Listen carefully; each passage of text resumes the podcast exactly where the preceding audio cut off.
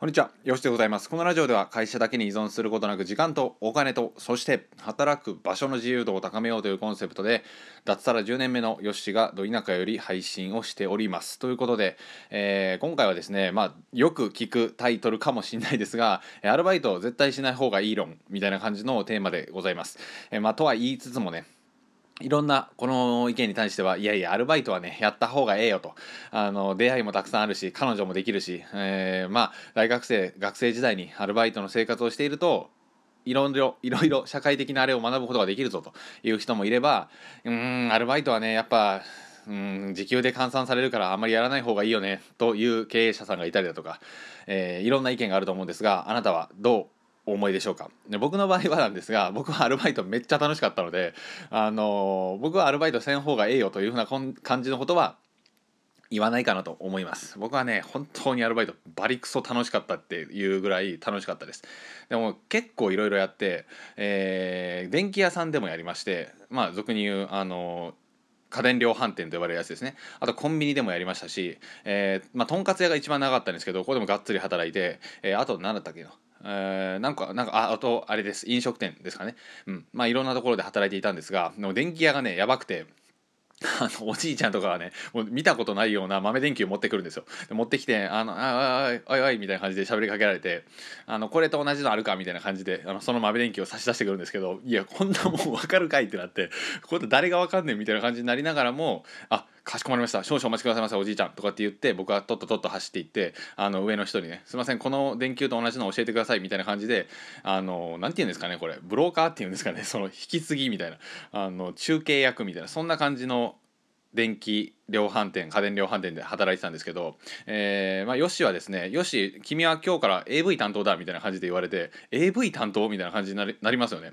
いきなり AV 担当とかって言われるのでいや AV 担当はちょっと大丈夫かなと思ってでその先輩にとことこついていったら「あここね」みたいな感じで言われて「はい AV 担当よしね」とかって言われて「え？っ?」てなって見たらオーディオビジュアルだったみたいななんかねオーディオビデオだったかな？オーディオビジュアルか忘れましたけどなんかそんな感じの ところに連れて行かれたりとかして結構ね面白かったんですよね。でまああの今回は その前置きが長すぎますけどあのアルバイトはすべきなのか、うんえーしない方がいいのかっていうような感じなんですが、えー人生の充実面で置いたら僕はやってもいいんじゃないかなと思います。でお金を稼ぎに行くっていう風なのであれば僕はね、あのー必要だと思います普通に。で僕の場合も当時はお金が全くなかったのでまずはとにかく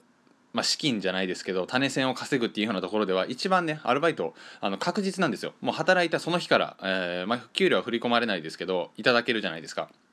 うん、というような感じで、えー僕は大学の時に多い時だったら、えーまあ、ちょっとあんまり言っちゃいけないんですけどそれぐらいの金額があったと思います。一生働いてました。朝の9時からえ夜の9時ぐらいまで。まあちょっとダメなんですけどね、うん。まあ、その時はあのーまあ、店長とちょっと仲良かったので、まあ、ダメなんですよね。そんなんでも。というような感じで働いていたと。そして、えまあ人脈的なものであったり楽しい仲間とか当時も彼女は多分バイトの先でできたと思いますけど、まあ、そんなのがあったりだとかできてないか。ちょっと今見え張りましたけど あの、まあ、そんな感じで、えーお金をね稼ぐとか副業でとかっていう風な感じで見ていくとやっぱね時間を売っていく行為になっていくのでアルバイトはうん、お金の面で言うのであればやっぱ点数は低いかなと思います。でも直近的に必要なものを稼ぐのであればやっぱ高いですよね。長期的に見たらやっぱ点数は低いという風な感じですかね。で副業と比べたりインターネットのビジネスと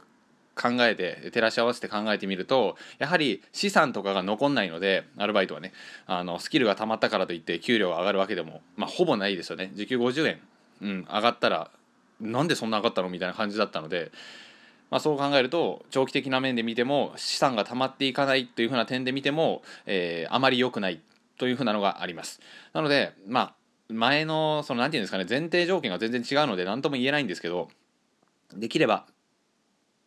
資産が残っていくようなインターネットで、えーやっていくのがいいかなと思います。まあ僕のおすすめとしてはいろいろあるんですけどやっぱライティングとか転売とかアフィリエイトとかこの辺りですかねあの初期投資がほとんど必要じゃなくてかつ、えーまあ、初月遅くても来月ぐらいから利益が上げられるものがいいかなと思います。でこれはアルバイトの強みであるすぐお金が入ってくるをカバーしていると思うんですね。まあ、2ヶ月目ぐらいから入ってきたらまだ早い方じゃないですか。というような感じなのでスキルがたまりつつもかつ側近性も高いというようなアフィリエイトであったりライティングであったり転売この辺りの副業を始めていくのが僕の中では非常におすすめかなと思います。でまあ収益の面で言うのであればやっぱねアルバイトで稼いだ方が確実なんですけどでもね、まあ、決定的に違うことがあるんですよ。それは人から与えられた給料か自分で得た自分で稼いだ収入かっていう感じです。この一歩はですね本当にでかくて、まあ、月面着陸並みの一歩があると言っても過言ではないぐらい自分で収益を発生させるっていう風な行為は本当にね尊いんですよ。それぐらい日本人は自分で、まあ、お金のことをねあんま稼いでる人は、えー、まあ、なんか金の亡者だとか言ったりするじゃないですかビジネスはダメとか、えー、いろんな感じのそれは教育を受けてこなかったからと言ったりするかもしれないですけどそれぐらい本当に自分で稼ぐっていうなのは大きな一歩になると思いますので是非副業であったり副業っていう言い方もちょっとあれなんですけどね。うん、まあ、それを本業としてる人がいるのでスタートラインの時点で多分負けてしまうのでそれを副業としてしまうと。なので、えー、本業を何本も持つっていう風な生き方は今後もさらにさらに今後もっていうかもう今からですけどめっちゃ重要視されてくるんじゃないかなと思います。要は1本のところに体重を預けきらないってことですよね。まあそれは会社でも同じだと思いますけどずっとそこだけに体重を預けきってしまうとやはりリスクが高くなってくるようなそんな時代だからこそ自分の本業を少しずつ増やしていって、まあ、依存度を下げていく時間とお金と働く場所の自由度を高めていこうというふうな感じなので是非、えー、副業であってうん、本業を増やしていくっていう風なのは大切かなと思います。はい、っていうような感じで今回はバイトの話でございました。アルバイトはすべきなのか、うん、僕の中では短期的に稼ぐという面ではいいかなと思います。あとはやりがいとかですかね、うん、メンバーが楽しいとか。ただ、えー、長期的に資金を稼いでいくスキルを資産を溜め込んでいくっていう風な点で見るとバイトは点数が低いのでこの辺りは注意が必要かなというふうな結論でございました。いやいや、長かったですが、いかがでしたでしょうか？ね、もしよろしければ、えー、あなた様のアルバイトに対する意見を教えていただければなと思います。チャンネルのフォローもよろしくお願いします。では、よしでございました。ありがとうございました。さよなら。